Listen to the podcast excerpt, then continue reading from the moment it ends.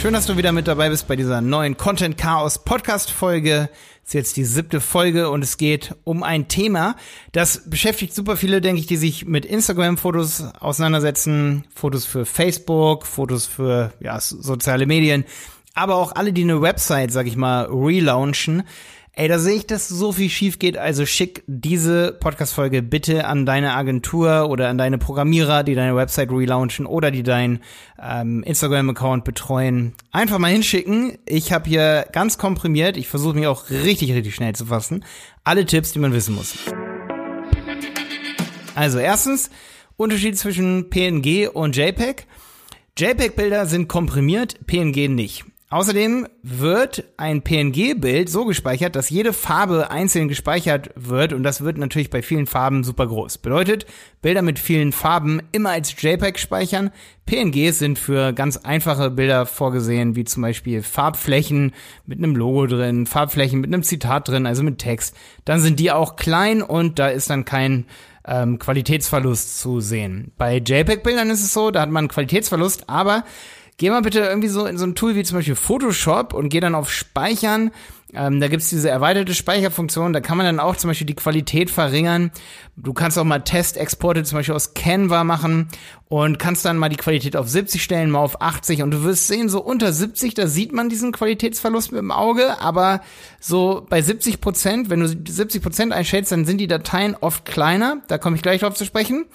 Und trotzdem siehst du das nicht. Also 70 Prozent ist immer so meine Daumenregel. Manche machen auch 80. Aber jetzt kommt's. Wir müssen unterscheiden zwischen Bildgröße und Bilddateigröße.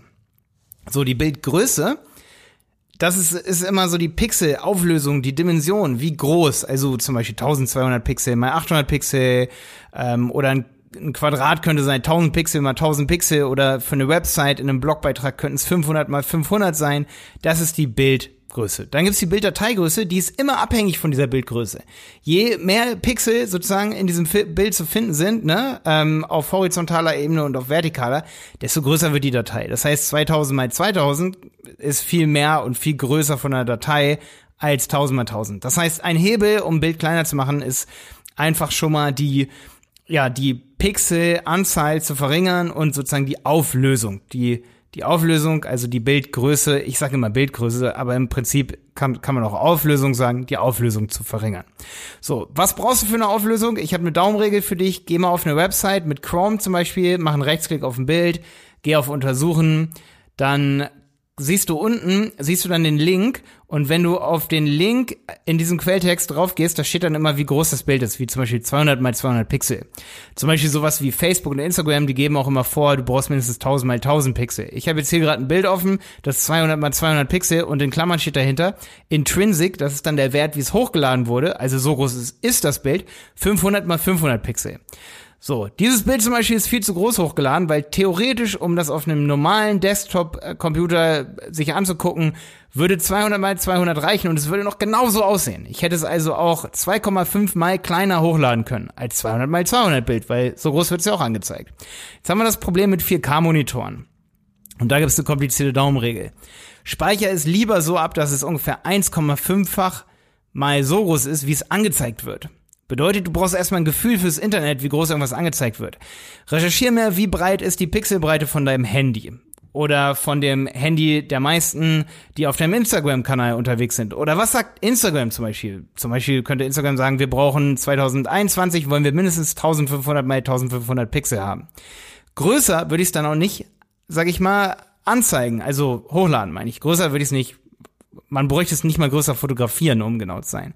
Ja, aber größer bräuchte man es nicht ähm, hochladen. Das ist also schon mal ein wichtiger Trick hier im Chrome, sag ich mal. Was auch ein guter Trick ist, gerade bei Websites, ist, dass man mal alle seine Bilder auf einer Seite zum Beispiel sich anschaut, indem man dann in dieser Entwicklerleiste, die man sich über Rechtsklick untersuchen aufmacht, indem man oben auf Network geht und dann einfach mal die Seite neu lädt. Und ein guter Wert ist, dass die Seite insgesamt höchstens drei Megabyte groß ist, ja. Bedeutet, wenn du da viele Bilder drauf tust und das ist dann eben abhängig vom Kontext, wie viel Seite, äh, wie viel Bilder sind schon auf der Seite, ja.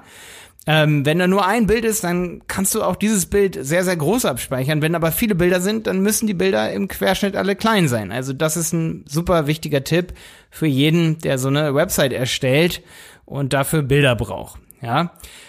Das bedeutet, du kannst alle deine Bilder immer schön debuggen. Ein Tipp habe ich hier noch, wenn du den Rechtsklick machst, gehst auf Untersuchen, auf Network, dann, bevor du dann neu lädst, geh, da ist noch so ein kleiner Haken, der steht da auch oben. Das ist Disable Cache, also dass man nochmal den Cache ausmacht, sodass jedes Bild nochmal geladen wird vom Server und nicht auch vom lokalen Computer, sodass wirklich, dass man unten nochmal die Zeit sieht, wie schnell wird so eine Website geladen und so. Okay. Also, da musst du drauf achten dass die Bilder einfach für Websites nicht so groß sind. Und da komme ich auch schon zum nächsten Trick.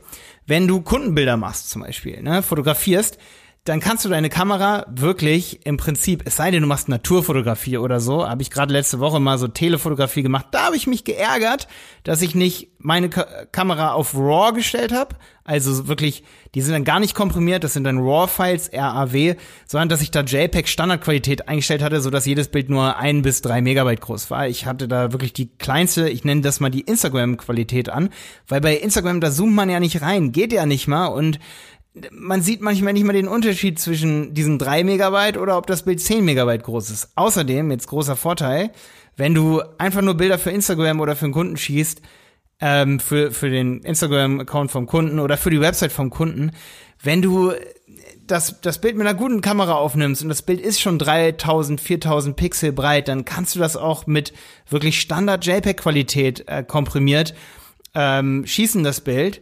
Und dann ist das Bild immer noch drei Megabyte groß. Und dann kannst du dir mal überlegen, du, du, du würdest es ja eh dann noch mal so auf ungefähr 70 Prozent komprimieren. Da kommen wir nochmal zum Komprimieren. JPEG sind komprimierte Bilder und meine Daumenregel ist, dass man immer so auf 70 Prozent komprimiert.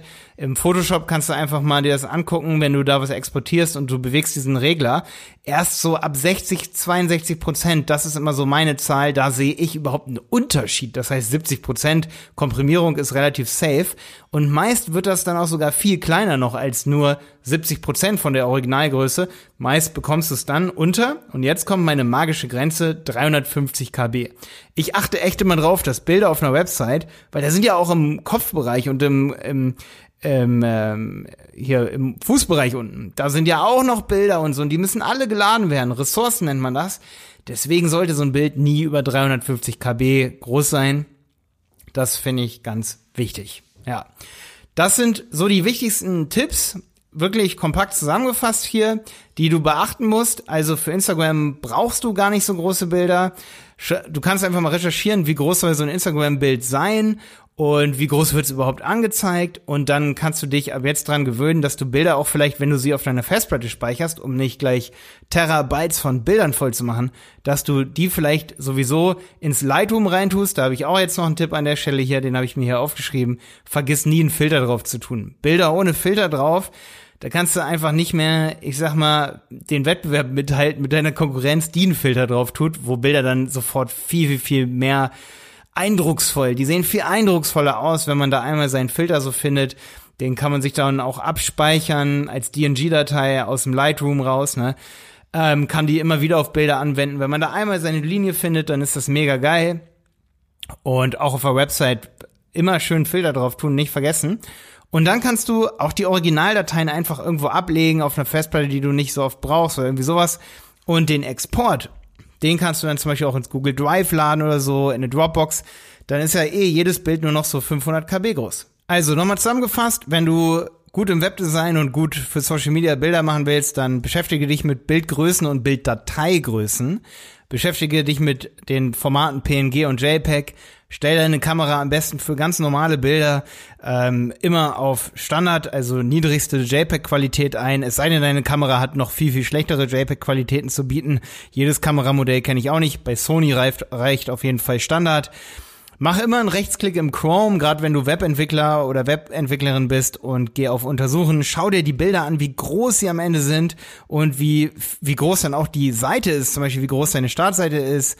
Komprimier deine JPEG-Bilder immer so auf 70 Prozent, das ist eine gute Daumenregel und vergess keinen Filter drauf zu tun. Ich freue mich, wenn du bei der nächsten Content Chaos Podcast Folge auch wieder mit dabei bist. Ich freue mich übrigens auch, wenn du ja eine Bewertung da lässt, zum Beispiel auf iTunes Oder wenn du mir selber mal bei Instagram folgst, ich heiße dort Malte Helmholt, dort kannst du mir einfach mal schreiben als private Nachricht, hey Malte, ich habe den Content Podcast, den Content Chaos Podcast gefunden und wenn du mich in deine Story reinpackst, dann verlinke ich auch deine Story. Also wenn du zum Beispiel bei Spotify kannst du übrigens auf diese Folge hier gehen ähm, und dann kannst du auf Teilen gehen und das in deine Story reinteilen, direkt aus Spotify und ich cross-poste das auch, bringt dir wahrscheinlich auch ein paar Follower. Ich freue mich, dass du wieder dabei warst. Bis dann, dein Malte.